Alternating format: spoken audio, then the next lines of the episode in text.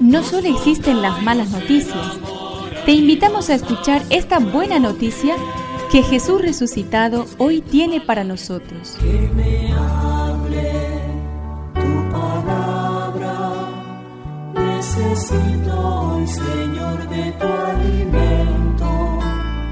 Hoy en todo el mundo se escuchará esta palabra. Mateo 21 del 28 al 32. Dijo Jesús a los sumos sacerdotes y a los ancianos del pueblo, ¿qué les parece? Un hombre tenía dos hijos, y dirigiéndose al primero le dijo, Hijo, quiero que hoy vayas a trabajar en mi viña. Él respondió, No quiero. Pero después se arrepintió y fue. Dirigiéndose al segundo le dijo lo mismo, y éste le respondió, Voy, Señor pero no fue. ¿Cuál de los dos cumplió la voluntad de su padre? El primero, le respondieron. Jesús les dijo, les aseguro que los publicanos y las prostitutas llegan antes que ustedes al reino de Dios. En efecto, Juan vino a ustedes por el camino de la justicia y no creyeron en él. En cambio los publicanos y las prostitutas creyeron en él.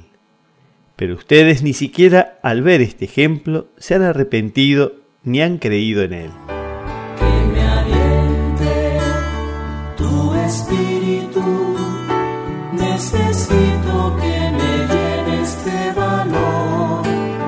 El hijo que se negó en un primer momento a obedecer a su padre tiene detrás una larga tradición bíblica de muchos personajes que protestaron, se quejaron, se enojaron con Dios y sin embargo fueron sus mejores amigos y le fueron finalmente fieles.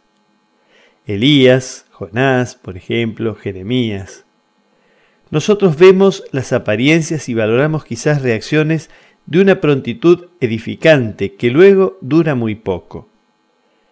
Afortunadamente, lo que Dios contempla es la verdad de nuestro corazón.